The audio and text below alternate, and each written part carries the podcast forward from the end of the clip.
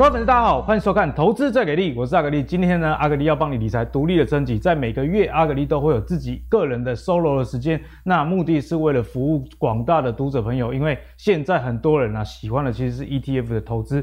好，那今天一样也会跟大家带来很热门的电动车 ETF，跟你说，诶，台湾的市场里面有哪些电动车 ETF 可以买？那大家知道嘛，电动车是明年的趋势，所以呢，阿格力。除了锁定电动车以外，其实在展望二零二二年的部分呢，阿格力的这个投资最给力也即将举办实体课程了。我们先来看一下哦。那阿格力今天呢要跟大家分享的这个好消息，就是我们即将在十二月举办阿格力的价值波段产业全攻略班。其实这个讲座啊，是我连续第三年啊，今年是第三年去开了。那过去两年都在年底得到很大回响啊。内容主轴就是用产业面的角度啊。找出一些二零二二或之前就是找二零二一、二零二零啊，一些产业上比较有展望的公司。那像去年呢跟大家分享的是富鼎哦，富鼎那个 Vonsby 今年也是大涨。那还有讲这个大树药局哦，今年更是喷翻天呐，从最低不到一百块喷到三百多元哦，这些都是从产业面的角度去切入。那这次的课程呢，会有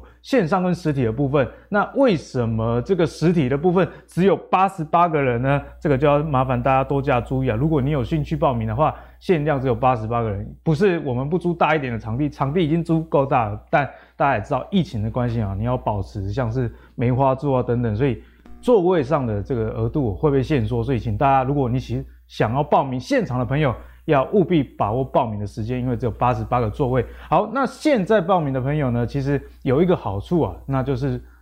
如果你使用这个优惠码 Power 五百，就可以直接折价五百块的意思啦。那那也要提醒大家的是啊，这个折扣码的优惠到十一月二十七号之前。所以呢，如果你有兴趣来参加阿格力为你举办的实体讲座的话，请务必把握时间。那同样是参加，当然是用最便宜的。好，那事不宜迟，开始今天的主题喽。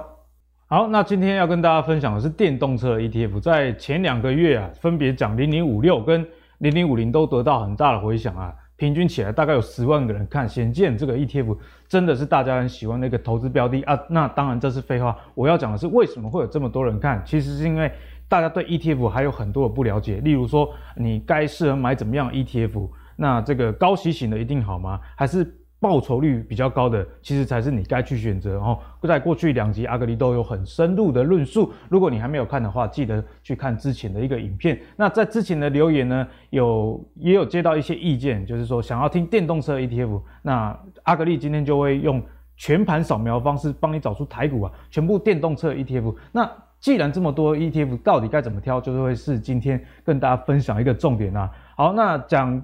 主题之前也要跟大家讲一个很有趣，我最近收到留言，我上次一集讲零零五零嘛，就有人说，哎呀，格力，你把你自己的节目搞得像一言堂一样，当然不要买什么主题型的 ETF，买零零五零。我觉得大家在投资上哈，不要太有自己的怎么样，把自己局限住哦。像我的内容，如果仔细听的话，我从来没有说过哪一个 ETF 是不不好的，只有适不适合你的问题。那关于一言堂这件事情呢，如果在这个节目我没有自己的立场，那你们你们看怎么看？浪费时间，大家就买零零五零就好啦。哦。所以呢，我觉得我讲的东西，我一定会用数据跟我的思考逻辑来跟你讲，绝对不是意识形态。哎，我觉得怎么样好？如果我说我觉得这个东西不错，它的特点，我一定会用数据来告诉你。那既然是有数据的东西，你认不认同，那就看自己个人主观的一个想法啦。好，那我们就开始今天的内容。今天就跟大家讲电动车。那首先先跟大家分享的是，我觉得电动车啊，它已经不是一个未来式了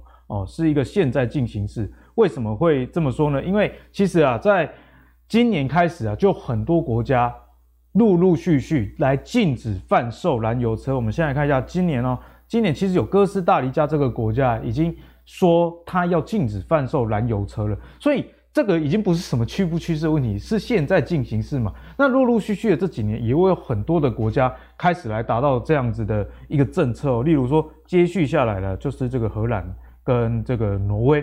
那大家如果有上网去查的话，挪威其实国内啊新车里面电动车卖的真的是非常非常的多哦。所以在这个欧洲国家，其实他们对环境对这些科技的要求。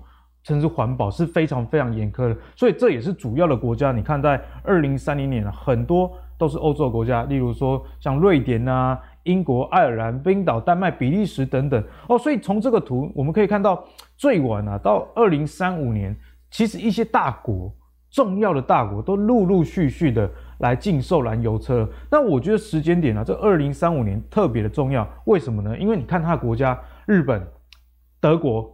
韩国、美国、加州，请问这四个国家是不是世界主要的车厂？我相信啊，台湾人十台车里面有九台，大概不出这个四个国家吧。日本车 Toyota，德国车双 B，那南韩的这个 Kia 跟 Hyundai，其实在这个电动车的呃突破上也是来势汹汹啊。哦，所以这是今天要跟大家讲电动车的一个原因，因为其实在陆陆续续的未来几年。这些燃油车会被禁售，既然直接禁售，就是电动只剩电动车可以卖了。所以呢，预估啊，到这个未来十年，这个电动车复合成长率会到百分之二十三。那我觉得这已经算有点低估了。等一下会用更多的数据来告诉大家哦。所以现在是一个进行式。所以呢，虽然过去几年啊，大家讲这个电动车的议题，你现在才来投资会不会太晚？阿格力跟你讲。是不会的，为什么呢？我们来看一下这个数据哦。哦，在二零一九的时候，全球大概卖了两百多万台电动车了。那去年也卖了三百多万台，今年哦上半年就超过两百多万台，总计啊，呃，预估到明年为止就会都是在四百万台以上。所以你看哦，其实放量是什么时候开始放量？今年其实是一个放量的开始，而且爆发期的成长，依照这个预估图会在二零二三。那下一波更大放量在二零二五。那你看哦，这个有没有一个加速度的感觉？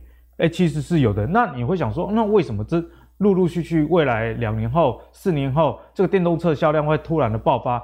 我觉得关键啊，例如说我们前几天跟大家讲的美国基础建设，不是要补助电动车在高速公路上的充电设施吗？补助五十亿的美元。哎，其实这就告诉你为什么之后啊，电动车才会放量。因为我相信很多人现在在买车的过程中，还是选择这个。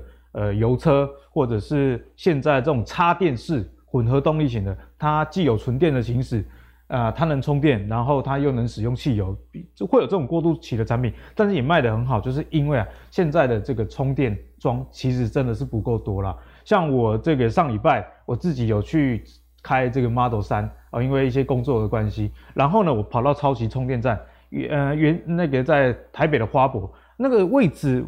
我我没有细数几个，不过看起来大概八到十个，在礼拜天的下午三点多全部停满，然后外面还有四台 Tesla 在等。那你知道吗？一台如果充满算它个十五分钟好了，那你如果四台排队，你要排一个小时诶。哦，那在这样的情况下，虽然人家说了电动车比油车省钱，也不用保险费什么的，可是像我自己两年前二零一九的时候有去试乘 Tesla，那最后是买了 Benz，有一个原因啊。就是因为我觉得时间就是金钱，哎，你等那个一小时，如果一个月等个几次，一年累积下来，那你你按照你个人收入去换算了，不一定开电动车比较划算。所以为什么二零二三年开始会有这个放量？我觉得是跟这个充电桩以及充电站的普及开始加速有关哦。所以跟你说，现在投资其实还不晚，反而是一个很不错的时间点，就是啊，放量。其实是从明年开始会陆陆续续的越来越大哦，这是要跟大家分享一个重点，所以不会太晚，好不好？好，那接下来要跟大家讲啊，电动车投资该投资什么？如果我跟你说，哎，投资 Tesla 或投资车厂这里面讲啊，因为大家都怎样？所以呢，今天会用比较全盘的思维跟大家讲这个产业我们该怎么看。首先，我们刚刚第一点很重要的，我觉得投资最重要就是要有方向。那你看到各国都在禁售燃油车，你就知道啊，这一点会来嘛。这一点不是讲你电动车有较好无较好的问题，不管好不好，就是未使卖油车，所以你的选择当然就只有电动车。那第二步就是跟你说，哎，放量其实还没有开始，因为当一个产业的放量已经正式开始或者是结束的时候，通常股价有时候也会遇到一些高点，大家懂我意思吗？好，那接下来我们跟大家讲的就是，在这个产业里面，我们除了车厂之外，我们的想法该是什么？好，那前一阵子台股啊很红的股票叫康普嘛。美琪嘛，每次讲到美琪嘛，都会想到是沙威玛？那为什么他们这么红？因为啊，电池其实是电动车产业的一个交集。不过呢，今天我要用比较呃国际化的视野来跟你讲，不要困在台股这些电子电子股里面的这个电池股，并不是说他们不好，而是如果你就从整个产业地位来看啊，其实这些公司并不是市场的佼佼者，他们是提供一些可能关键的零件，没错。可是你想嘛？你你假设要投资，你想要持有的是 Apple，还是帮 Apple 提供关键零组件的公司？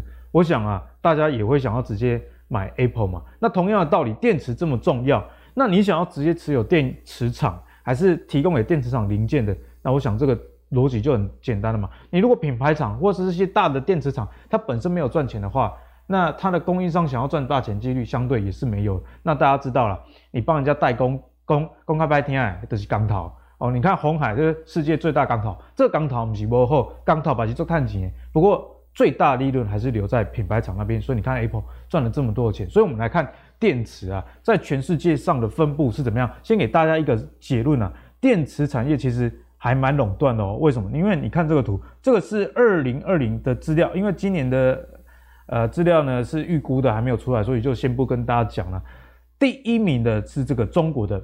宁德时代，你看哦，全世界电动车电池它占了四分之一强。那第二的这个市占率也差不多是韩国的 LG 化学啦。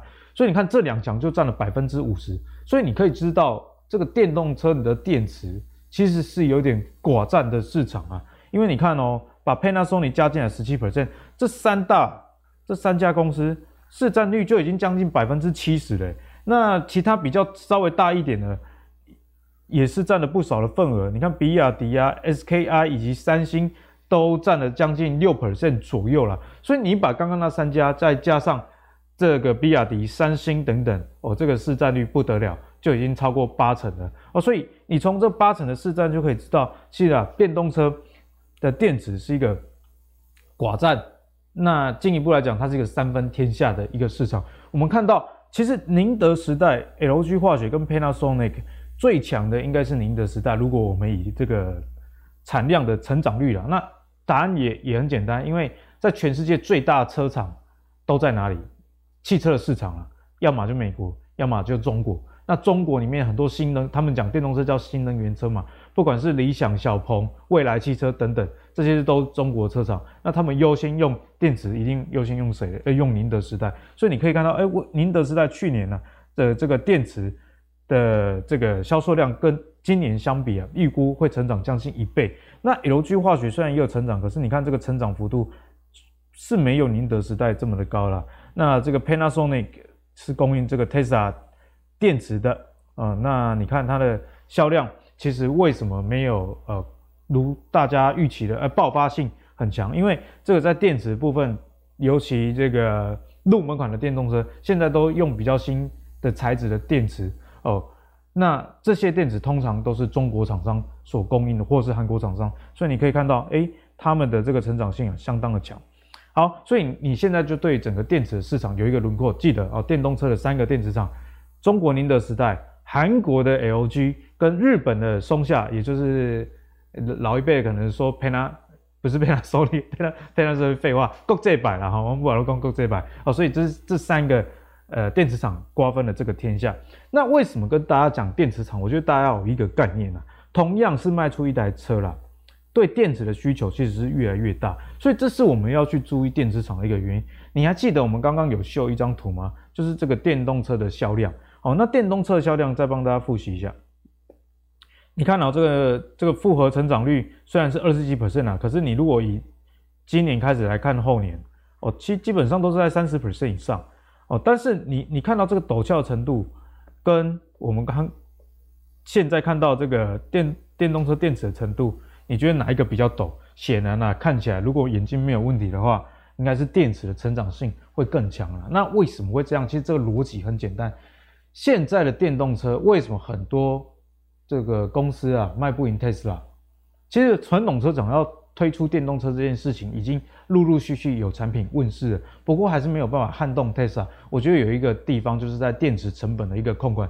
举例来说，Lexus 这个品牌哦，这是国内大家非常喜欢的一个豪车的品牌，它最近也推出了它的电动车，就是这个 UX 三百一哦。那这个是从 UX 系列啊，就是跨界修旅改款而成的纯电动车。好，那直接跟大家讲结论，它卖一百六十九万。然后呢，它的里程啊，哦，官方数据是四百公里啊。那它在台湾工研院的测试是三百六十公里。好，那我再举 Tesla 的入门车款 Model 3，Model 3一直卖到缺货。你去买二手的跟新车其实价格也没有差太多。那为什么它这么有竞争力？我跟你讲，它的入门价大概在一百六十五万，是不是比这个 Lexus 便宜一些些？好，那假设这个价格你觉得很近，差不差不多差不多，两台车大小差不多，那我们就看电池续航就是一个关键。Tesla 这个 Model 3一百六十几万的是 Standard 标准版，它的里程啊是四百多公里，一个四百多公里的，一个三百多公里而已。那在在电动车都里程焦虑上，你会选哪一台？假设你没有特殊品牌情节，客观看数据，大家一定优先选 Model 3啊。哦，那更更不用说 Model 3，它里面其实运用新的科技，比这个 Lexus 的电动车至少目前为止啦还要强。好，那 Lexus 这个车还有一个问题，你就算有钱啊，我你你别的有钱，会不会看看管的里程，拍谁不？好，因为它的模组啊都是从油车改来的，所以它也不知道卖不卖得好，所以它只有单一的这个电池车型。可是你如果 Tesla 买到这 Long Range 的版本，加钱加到大概将近两百万左右，你那个续航力就可以突破五百多公里哦。所以这个就是为什么 Tesla 这么强的原因。那为什么跟大家胡扯瞎扯这些呢？其实没有瞎扯。你有没有听到我刚刚讲的关键？同样是一台车，可是人们对于里程的焦虑，以及这个电池科技的进步要求等等，都会使得这个电动车每一台。它所含的这个电池含量其实是越来越高了，所以这就是为什么啊，这个电池的成长幅度这么高的一个原因。好，那讲到这边呢，大家应该有一个清楚的轮廓，就是投资电动车除了车厂以及一些你比较熟知的关键零组件以外，电池是一个务必你要注意的，因为从我们这个图就可以清楚的知道，电池的成长率其实会比车。还要票悍，因为你每卖出一台车，一定要装电池。可是每一台车，你今年卖的车，跟你后年卖的车，跟你五年后卖的车，电池的含量跟使用量一定是越来越大，因为大家对电量渴望是越来越强好。像这个 iPhone，iPhone 以前也没有做那么大支嘛，所以同样卖出一台 iPhone，电池的含量其实是不一样的。相信大家能很清楚明白这个逻辑啊。好，接下来就跟大家讲的就是说，Tesla 涨够了吗？那我觉得大家也要想。电动车正式放量嘛？其实量还没有完全放出来，刚刚就已经跟大家解释过。不过我现在并不是叫你去买 Tesla，因为 Tesla 大家等一下也会跟大家讲 Tesla 最近跌的一个原因。好，那这边要给大家看的是说，为什么你要投资一个趋势上的公司啊？你看 Tesla 在这个时候，呃，这个时候大概是在二零一一年，那时候大概每股啊三块多美美元而已，现在已经超过一千块，之前最高还。到这个一千两百块的位置，是因为最近期啊有一个回落。那回落原因很简单嘛，因为马斯克啊说他他要卖股票，要拿去缴税了。但是大家发现说，哎，他弟弟他弟弟其实在前阵子就已经开始出脱手头上的股票，所以我觉得这个股价上的震荡啊是可以预期的。因为其实 Tesla 涨的是大家对于未来的期望。不过这个图大家也可以知道，其实我觉得啦，Tesla。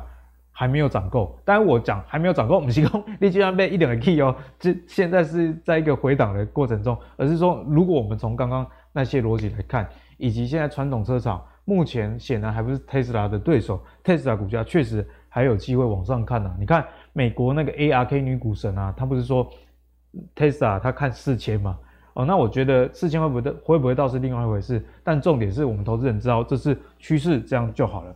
好，那接下来要跟大家沟通的一个逻辑就是说，呃，概念股好还是 Tesla 的本尊比较好？这是我统计到这上个礼拜哦，上个礼拜的一个资料，十一月六号啊，因为周末比较有空，统计一下，我们看一下 Tesla 当时候的股价一千两百多哦，所以等一下也会跟大家讲一个议题啊，因为你刚刚看到 Tesla 的资料，这个是我呃昨昨天最新的十一月九号是美国时间，就是晚上我没有睡觉啦。我传给制作人资料的时候已经凌晨四点，在帮他准备资料，所以呢，我们投资最给力一定要好好的收看，好不好？你看股价只剩一千多，所以这个波动性其实是蛮大的。关于这个议题，等一下会跟大家多加论述。不过先不要管股价，我们先看近一个月的涨幅、近半年涨幅跟今年以来的涨幅。那我再列出一些台湾相关的概念股，例如说建和兴啊，这个海豚能来讲嘛，哎，今年表现确实不错，九九十几 percent 的涨幅，可是。我们再仔细看啊，不管是这个电动充电桩的台达电、减速齿轮的和大，或者是线束的茂林 KY，还是这个一些零组件的以盛 KY 等等啊，你看他们的报酬率哦，其实啊，跟 Tesla 比起来都不怎么样哎，我把赢的圈起来了。建和兴啊，今年以来有赢，然后其他的哎没有了，全全全输。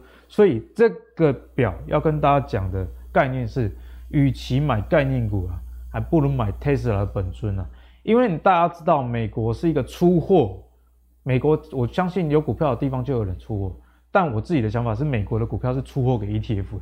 如果我是美国主力啊，而股票拉高，那 ETF 就会全世界 ETF 来买嘛。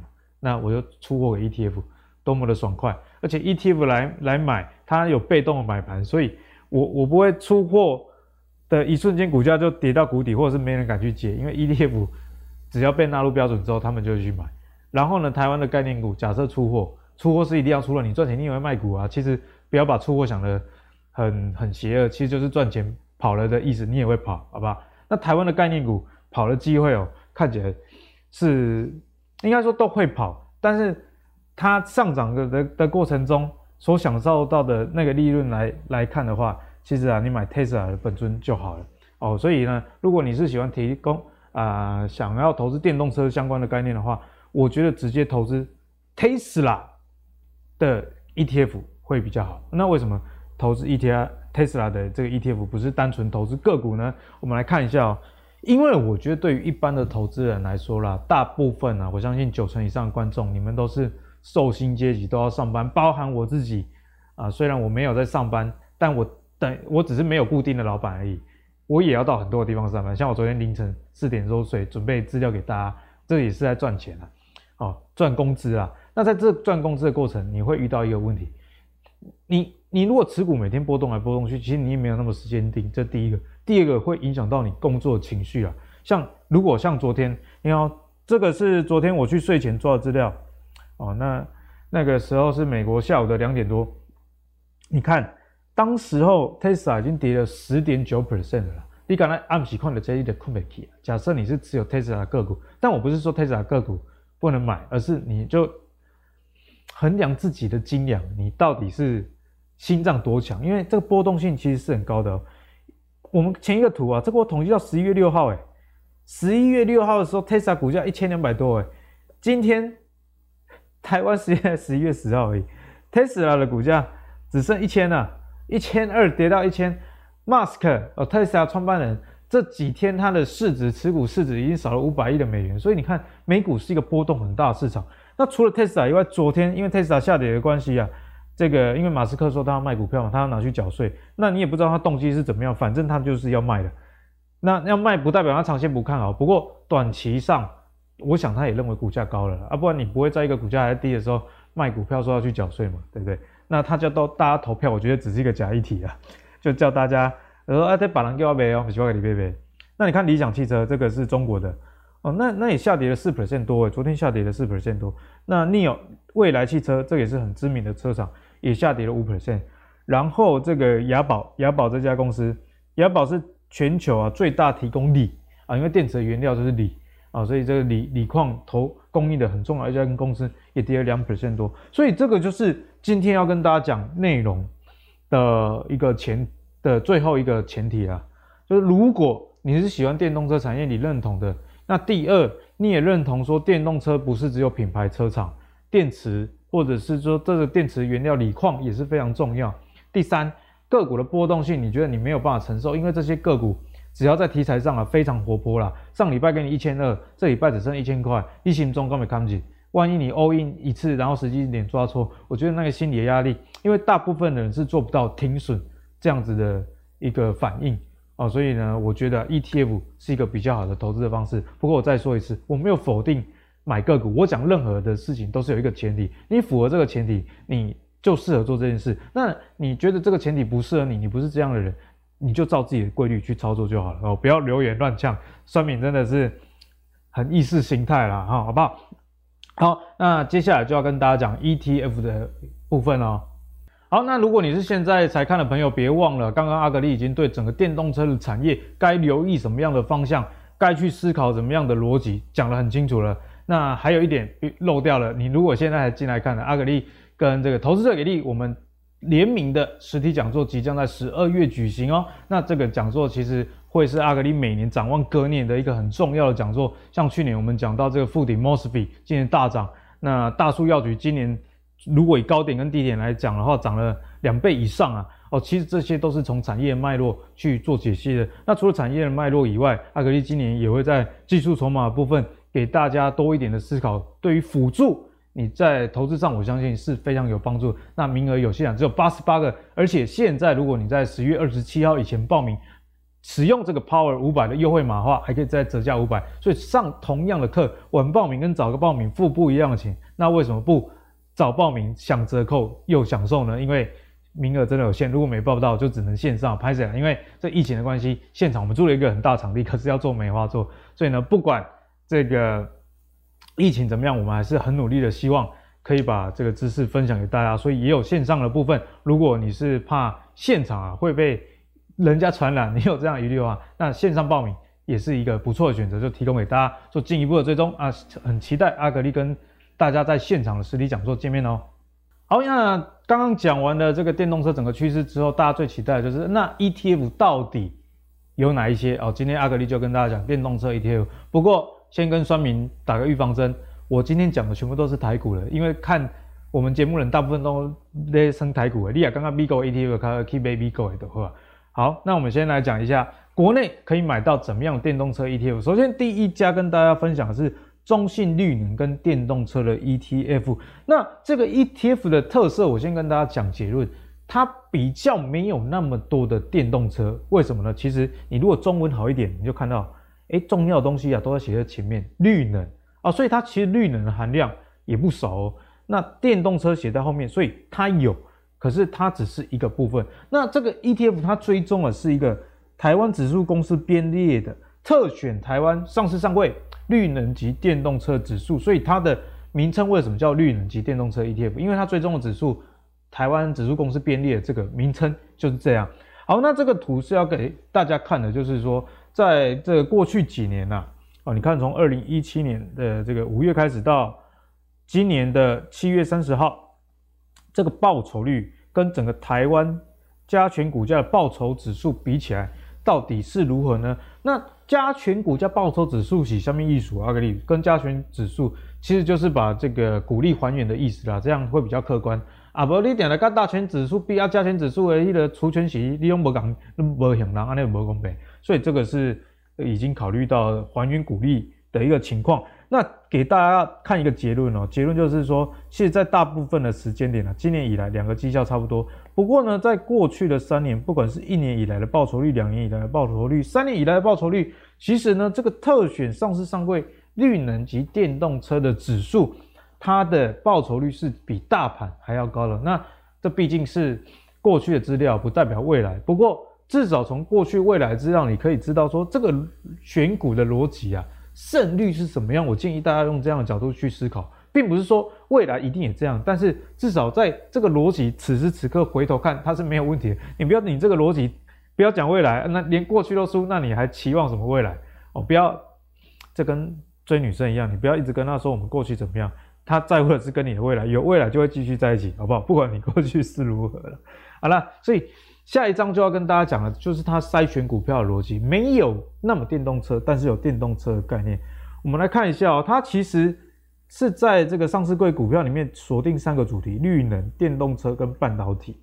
哦，我觉得会有这样的原因也很简单啊，因为在台湾很多电动车的公司，它的电动车营收比重占它整个营收的占比，相对来说并不是那么高。像台积电也有车用啊，可是它车用。并不是它的主轴嘛，它赚最多钱的还是在手机跟电脑的晶片，因为那个价格比较高。所以呢，我我觉得为什么台湾的这个电动车指数会是绿能加电动车，有一个原因就是现在市场上啊，这个电动车营收纯度比较高的公司毕竟还不多。那相信五年、十年后，可能台湾就会有比较纯电的指数了。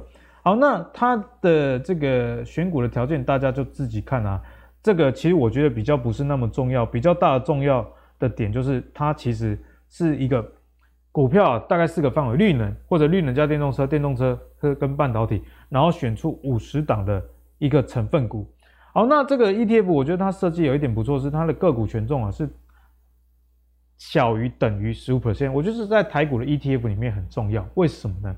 因为你如果没有这样设，第一名通常都是什么？台积电。然后，如果你没有设上限的话，会发生像富邦这个科技零零五二或者是台湾五十一样，里面台积电含量占比一半甚至更高的一个情形，所以确实要有这样的机制啊，不然就买台积电或者是买旧有的 ETF 就好了。那他选出五十档的成分股，所以简单来讲啦，它可以说算是一个绿能跟电动车台湾版的零零五零哦。那为什么它刚刚的绩效我们看看到嘛，其实是赢整个台湾指数的加权报酬指数。关键就在于说，他选的一样是五十支啦，啊，一样有有市值的一个考量。那为什么会赢这个加权报酬指数？因为你加权报酬指数里面很多是金融股嘛。那金融股在这几年股价上，毕竟它本来就不是一个很漂亮悍的族群，或者是说阿格力喜欢的食品股，其实也不是一个在短期内股价会很大爆发的一个族群。那相对来说，这几年绿能跟电动车题材这么夯。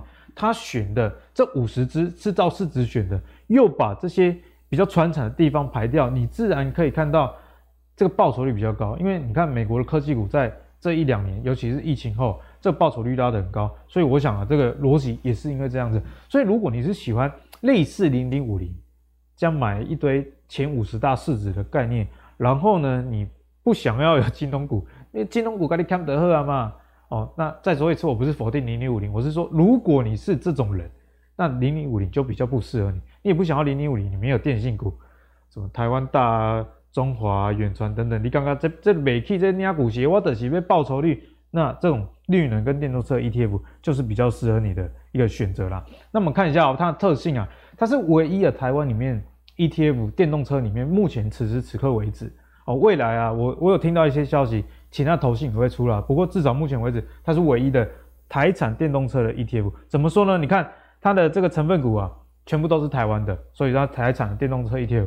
所以如果你是那种对于供应链比较有兴趣的人，电动车供应链，那这档 ETF 就是你可以多加留意。而且它有一个特性啊，是季配息啊，它一年配息四次。那为什么会这样呢？很简单嘛，因为第一大家台积电嘛，台积电有季配息，自然它就有季配息啊。不过也要提醒啊。这种季配息的产品，你不要单纯看到一季。比方说，假设好了，假设这个十一月的配息相当不错，那你就直接把那一季的配息直接乘以四。哎，唔通按呢哦，因为大部分股票的配股配息是六八啊六七八，顶多一点点九，集中在这四个月。所以你可以根据这个逻辑，你可以知道说，明年啊，如果配息的时候，一定是八月跟十一月会配比较多嘛。所以，当八月就跟十月配比较多的时候，你不要因为这个关键，你就直接把它乘以四啊，或乘以二换算成全年再去补哦。所以呢，它其实是一档有季配息的。如果是喜欢季配息的朋友，这档是有这样子的一个特性。那我们来看一下它前十大成分股，因为我一直跟大家讲啊，现在 ETF 的投资上，成分股的关注永远都是最重要的。一米啊，跟上面不重要，你要看一倍上面名言了。那我们看它前十大持股，第一大啊，台积电。那我想。电动车里面有半导体厂，这是毋庸置疑的。因为我们等一下也会跟大家讲，很多的海外的 ETF，它的电动车除了 Tesla 成分股以外，通常前几大成分股之一一定有半导体厂，像这个恩智浦啊、英飞凌或者是辉达、NVIDIA，好这些为什么呢？因为你电动车这些自驾晶片等等，一定是要用到半导体厂，所以半导体厂出现在电动车里面，我觉得这是蛮有逻辑的。像 Benz 啊，宾士在去年他就跟 NVIDIA 开始合作，开发自动驾驶的镜片。因为未来自动驾驶的镜片，你可以把它想象成跟你现在手机很像了哦，镜片早诶，可是随着软体的升级，会有像现在的 Tesla 一样，你你车子买到之后，那台车的软体其实是一直在更新的。那软体需要更新，你就要原本够强的硬体。通常这个硬体指的就是镜片，所以半导体厂会出现在电动车的 ETF。里面的这件事情，大家要很呃很有逻辑的去理解，而且现在一台车用的晶片实在太多了。好，那接下来要跟大家讲的是说，如果你喜欢的是 MH 这样子的概念，那你也认同台达电它在世界上车用电子的一个市占的话，那从这个指数的编列看起来，前三大持股就已经占了百分之二十五了。确实啊。呃，是比你单押一个 M H 阵营，万一 M H 不行不行啦，假设不行啊，你至少还有其他的概念股撑着嘛。哦，这大概这个 E T F 的逻辑是这样子的。那它也有一些绿能啊，像中租哦，中租除了是租赁公司以外，它其实是台湾最大的太阳能电厂它盖太阳能电厂，然后租给一般的人啊。好，不过这档 ETF 的成分股大家其实都耳熟能详，我就不多加赘述了。我会给这个 ETF 一档结论，它有电动车，可是它不并不是那么纯，它有这样的一个概念。我觉得啦，如果给他一句评语，就是你就把它当成在买台湾绩优的这些电子股，你像联发科、联电也在里面嘛，然后呢加一点绿能，以及这些公司是比较有电动车转型机会的这样子的概念去看它哦，我想这样会比较贴切。好，那接下来我们要跟大家讲的，就是真的比较纯电动车了。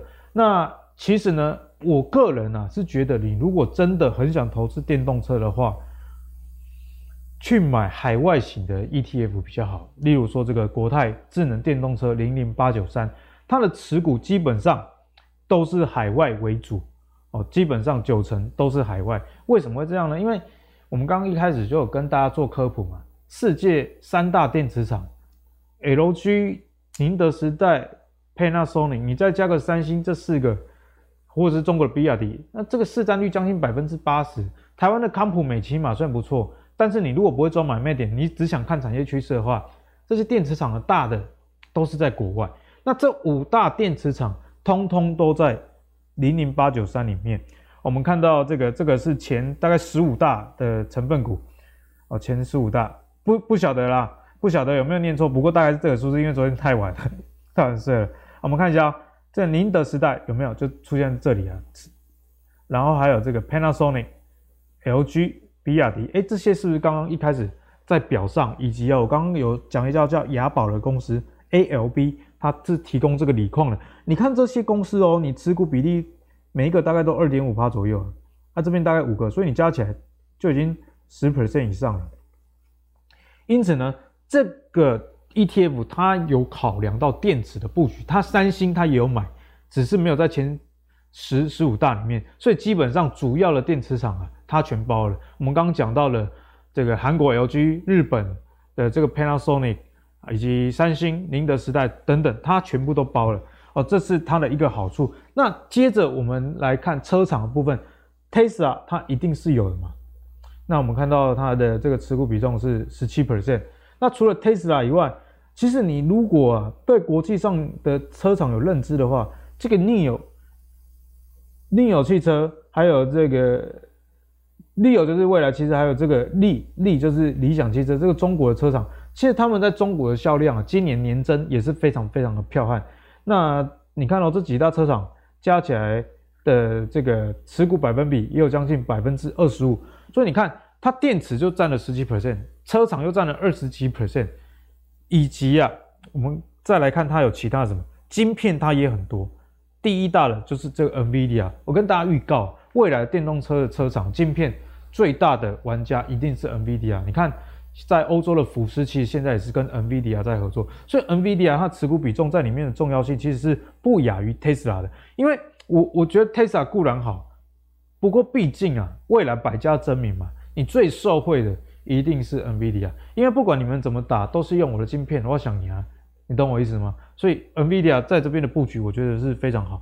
那另外还有这个英飞凌，如果你有呃英飞，我画小一点，英飞凌在这里哦，这个是世界非常大的这个晶片厂嘛。还有这个第五名是恩智浦，你看到这两者持股比例各五 percent，那你再加上 NVIDIA，哎，大概超过百分之二十五，又是这些主要世界上的车用晶片啊。那台积电、联电固然好，可是他们的车用比重毕竟没有那么高。你如果是真的想要什么 MOSFET 啊，或是车用晶片真的很强的话，其实你看这些世界上的一军，通通都在国泰这档零零八九三的持股里面哦。所以呢，简单再给大家这个 ETF 的结论，它是一档涵盖电动车，也是目前为止在台股里面电动车纯度的比例最高的，纯度的比例最高的，不管是电池晶片品牌厂，你你看到它的平均的分散程度其实是还蛮分散的哦，所以我觉得这这样的一个 ETF，如果电动车这个趋势一直持续下去，我们先不管外在股价的一个波动，我们是讲基本面的话，它一定是最受惠于这样的一个趋势的哦。好，那第二档呢，跟大家讲的是零零八九五，这也是之前那个最给力的粉丝们留言问的有问题啊，就是八九三啊跟这个八九五到底要安怎拣？其实答案很简单，直接先给大家结论啊，它的电池的比例比较低，只有四 percent 哦，这个是两者两者很大的差异。所以你如果是很喜欢电池的话，零零八九三卡赫，因为它电池的持股比较多，比亚迪哦，那这个宁德时代。三星、LG、Panasonic 这五家占了世界百分之八十以上的电动车的电池品牌厂的供应哦，所以它的占比是比较高。可是你看这个蔚来车啊，只有四 percent 而已。那它还有一个很大的不同是，除了电池的占比比较低以外，它有一个这零零八九三没有的，它有传统汽车厂，因为它考量的这个 ETF 的选股逻辑是。哎，啊，以后不是讲多你 Tesla 还要卖车呢啊？啊，阮日本 Toyota，我啊跟 Lexus，啊是讲其他国其他国家的传统车厂，Honda 有诶无诶，我们也是会转向电动车啊。所以它是一个比较考量到，嗯、怎么说，百家争鸣这样的状况。如果这两个 ETF 你说要怎么跳的话，坦白讲啦，还真的不知道。目前为止，为什么呢？因为现在世界局势还不明朗嘛，你只能用相信的。诶，你相信电动传统车厂电动车会卖得好吗？你如果觉得传统车厂竞争力未来会比 Tesla 好，那这个未来车里没有传统车厂，可能就比较适合你的目的哦。我我说投资 ETF 有没有符合你的目的很重要。第二，你就觉得说啊，以后纯电的市场就是电动电动车原本就是这些基因的公司，蔚来啊、小鹏啊、Tesla 这些的。那电池也很重要，不要看什么传统车厂，那零零八九三是比较符合你的投资目的的。不过总结来讲啊，两个未来的报酬率，我相信都不会太差，只是谁比较好这样子而已。因为电动车的趋势是明朗的，所以到底是原本的传统车厂会弯道超车，还是纯电的车厂一路领先，怎么样都不。都是会让这两档 ETF 上涨，只是涨多涨少而已，希望大家可以理解啊。所以我觉得这两个 ETF 并没有说谁一定怎么样的一个问题。那我们来看一下它前十大持股啊，这前十大持股，诶，它比较有一个特色哦，它晶片厂的比例蛮集中，压在这个台积电跟 NVIDIA。你如果就是啊，台积电看得高谁呢？那刚刚这个国泰电智能电动车前几大都没有台积电，可是如果是零零八九五，你觉得说阿温台积电吧，第世界有一席之地啊？那这个零零八九五会比较符合你的一个选择啦，因为它台积电占比啊，大概也将近了两成，Tesla 也两成，NVIDIA 也两也两成，将近两成，所以这前三大就占了百分之六十。所以呢，如果你是认同台积电在 ETF 你很喜欢的话，那未来车是比八九三适合你。那如果你不喜欢台积电的话，八九三。可能是比较好的一个选择。那它很特别是，我觉得啦，它的这个晶片的比重非常的重，而且它比较不是像刚刚零零八九三国泰那一档那么看一些车车用晶片大厂，像英飞凌啊，或者是恩智浦，它这边放的反而是 NVIDIA 跟 AMD 这两两者就二十二 percent 的。那其实台积电也是 AMD 跟 NVIDIA 主要的代工厂嘛。那如果加上去，这三家公司就占了四十 percent 的股权。那在这里要跟大家分享的是，我觉得它也蛮有元宇宙的概念，因为元宇宙啊，未来这种运算呢，想看见绝对不是什么 VR 眼镜啊，不会不会啦，因为你 V V VR 眼镜你也不会买好几个嘛。但是这对晶片的需求的运算的要求，其实是倍增甚至十倍增的这个预算能力，在未来市场上对它的期待，所以 NVIDIA。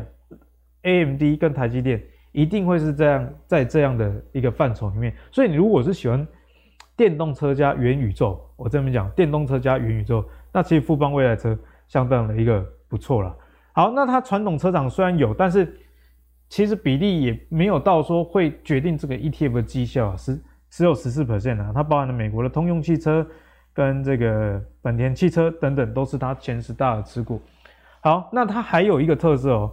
你看啊、哦，它里面有 Uber 共享的运输啦，所以呢，这一档富邦未来车，我觉得它的名字已经跟你说它的设定，就是未来的车是不管怎么样，弯转包啦，啊、呃，大概都可以直接共共乘呢，奥宝 Uber 啊，那大家想要自驾车，啊，门也有自驾车的科技，大概前面电动车弯马屋啊，传统车厂转型弯马屋哦，所以它比较是这样子的。那国泰这一档就是比较纯电的，所以给大家一个结论啊，国泰好还是富邦好，哪一台车会跑得快？我们现在看过去一个月哦，哈，过去一个月的统计资料，过去一个月的统计资料呢，其实两档的这个报酬率并没有差距到太多，富邦是是赢了二十四 percent 哦，那国泰是二十二 percent，那为什么不会差太多？因为其实你真的不要看名字，我刚刚就讲了，国泰前两大成分股加起来大概快百分之三十五是谁？Tesla 跟 NVIDIA，那 Tesla 跟 NVIDIA 也占了富邦大概百分之四十，是是比重其实差不多，所以在前三大的成分股这么相近的情况下，你要这两档 ETF 的绩效有远远的落差，这可能性相对是比较小的。就只有说哦，最近如果半导体比较强，哦，半导体动起来，哦，这个 AMD 最近很强嘛，那这个 NVIDIA 跟台积电最近也动起来，这就是为什么富邦最近会赢的原因。可是假设未来半导体比较没有那么动起来的时候，涨的是一些车用的电池厂哦，以及品牌厂，像是。这个 Tesla、理想汽车这些啊，传统车厂没有涨那么多，因为富邦未来车有传统车厂，那可能涨幅就会比较少。不过我觉得两者不会差距到太大，所以你就按照着你自己的逻辑，你想要传统车厂，想要有这个共享的，你想要未来的这种汽车使用习惯全包的话，那未来车是一个不错的选择。那你觉得啊，我得喜欢电动车的喝啊，我我要他们传统车厂，那富邦是一个比较适合你的哦。好，那到尾声呢？应该讲完了吗？哎，其实没有，还有一档隐形的，我觉得它也可以算电动车加元宇宙啦。为什么呢？我们来看一下这档哦，就是零零七五七统一 FANG 哦，尖牙股。它我觉得这档很特别，是它只有十档成分股，而且它是采平均权重，每一支大概就八九 percent 的一个持股比重，没有谁高，没有谁低。那是持有谁呢？Amazon、Apple、Facebook、Nvidia、Tesla 呃，Google。Netflix 啊，那 Twitter 在台湾比较少用，我们就先不谈它。那你常常在淘宝买东西啊，阿里巴巴它有，百度它也有哦，所以你可以看到它其实涵盖的逻辑就是你，你你生活就被这些公司全包的。像我我们经营投资最给力啊，你也是 YouTube 要给 Google 赚钱嘛，经营粉丝专业也是要给 Facebook 赚钱嘛啊，当然啊，我常常用 Apple 手机发文。经营网络啊，也也跑不出这个范围啊。那你电商不管是在 Amazon 或是淘宝买，你也是会被阿里巴巴跟亚马逊这两家公司赚到哦，对不对？那再加上我们刚刚讲到电动车，其实我们从未来车以及呃智国泰智能电动车都知道，NVIDIA 是一个很重要持股，所以其实 NVIDIA 也是电动车里面不可或缺的范围。所以这里面啊，电动车的比重也有二十 percent 哦。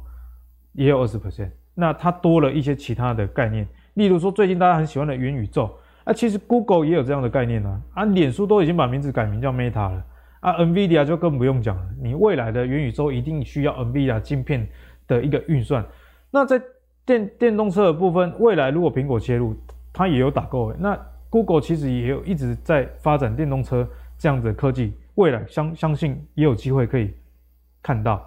好，那其他像是什么 AI 大数据啊、电子零售就不跟大家赘述了。反正这是一个比较复合的概念了。那最后再给大家一个简单的逻辑：包围你生活的科技公司是什么？这边有两点要跟大家论述。第一，我觉得未来的科技公司啊，强者恒强，因为现在的科技公司跟过去不一样的是，过去的科技公司你的认知可能就是电脑公司啊、IBM 啊什么这些。可是这类的公司有一个问题啊，它容易有这个竞争对手，并不是说 Facebook 就没有竞争对手。我们以 Facebook 来讲，社群网站也会越来越多。可是你知道吗？网络这个东西是啊，它的进入门槛比你想象中还要高。你你搞一个类似 Facebook 的社群，你看会有几个人注册？因为只要一旦有用户规模之后，这个转换成本就很大。比方说你，你你觉得有一个新的通讯软体可以取代 Line，那个通讯软体比较好用，可是你身旁的人全部都在用 Line，你还是会继续使用用 Line 吗？是，你大家懂我意思吗？所以这就是未来啊，这科技厂会越来越强的一个原因，因为它透过网络，然后规模化去占领了整个世界。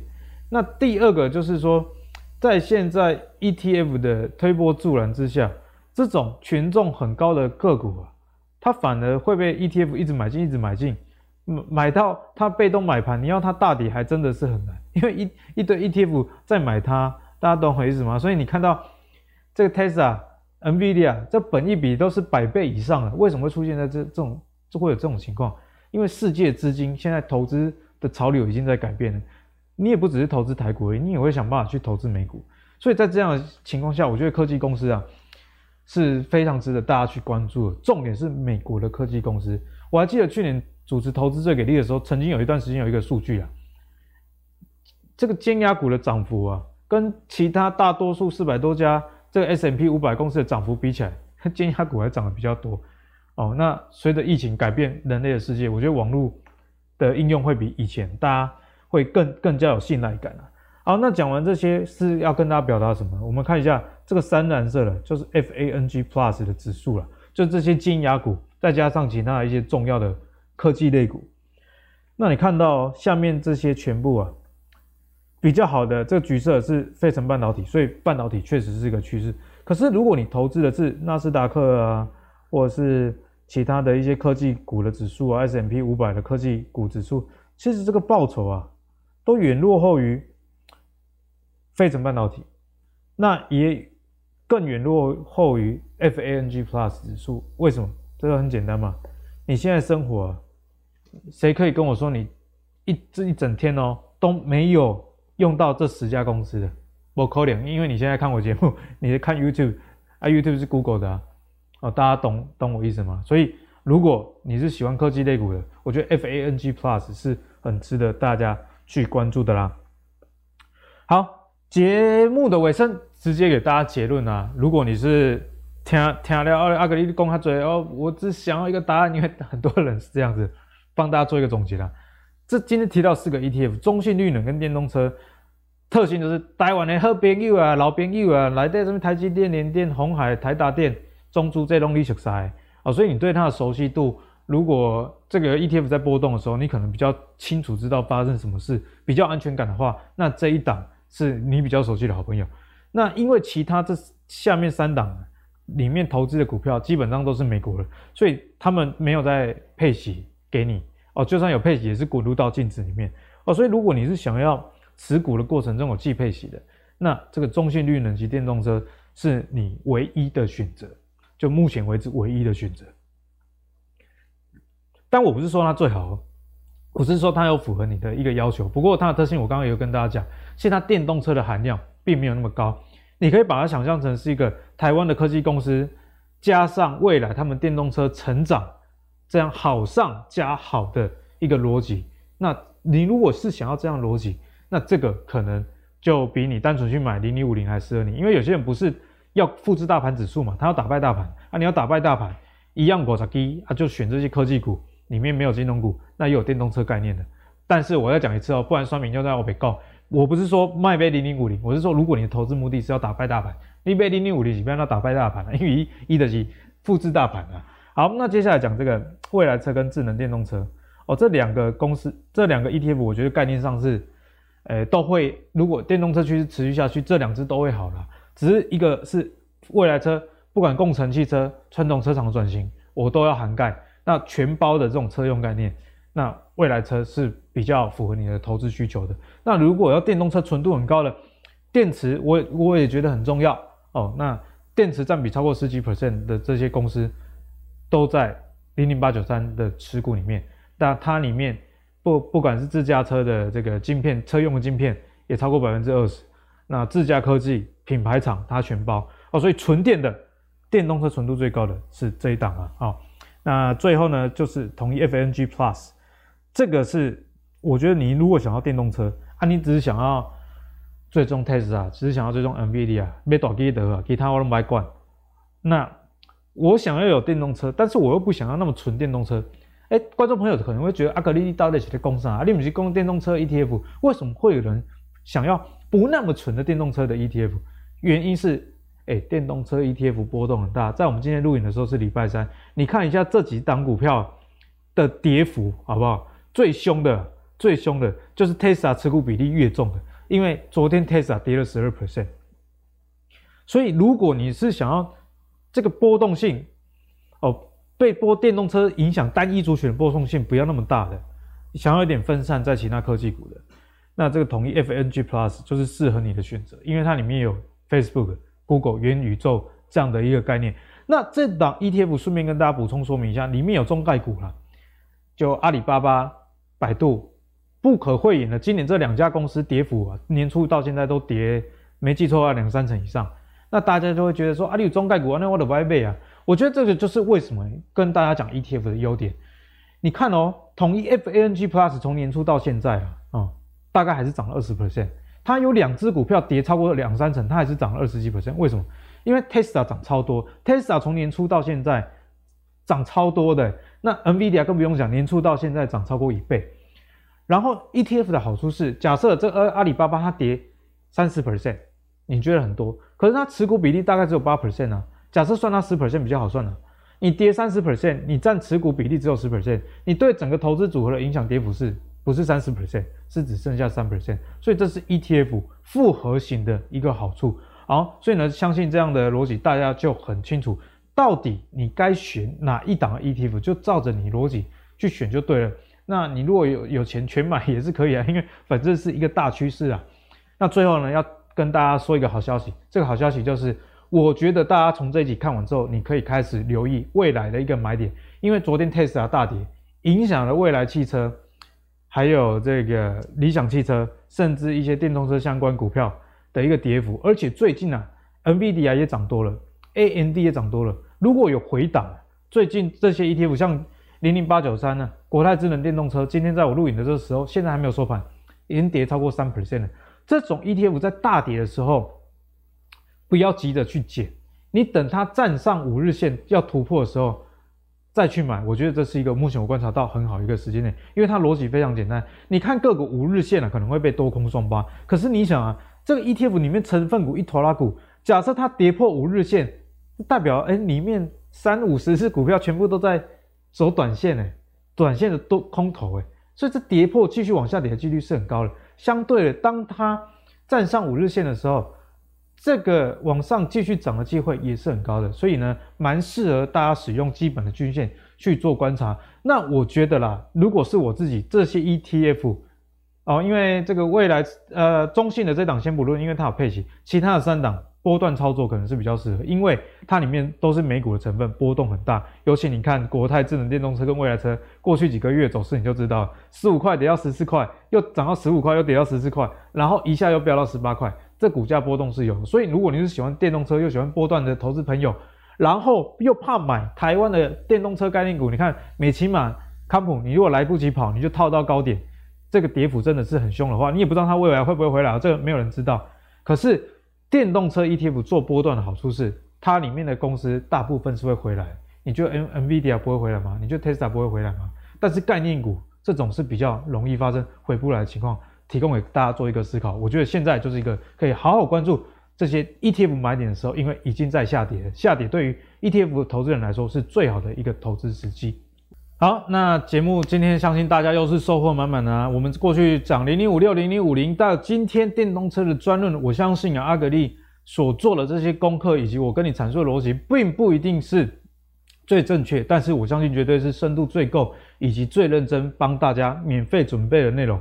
那你要想哦，阿格力免费准备的内容都这样澎湃啊！那如果付费了还得了，对不对？所以阿格力呢，跟投资最给力，一年一度的实体课程，今年唯一的即将在十二月举办啊。那因为疫情的关系啊，实体讲座的这个座位需要一点间隔，所以只有限量八十八位，也是希望大家可以八八发发发大财，好不好？明年二零二二到底产业展望该怎么看？在这个课程里面，我除了呃个股的产业展望以外，我也会跟大家用 ETF 的方式去带你怎么样抓住明年的一个产业趋势。那我相信这堂课一定能带给你很大投资的的逻辑上的一个旧换新。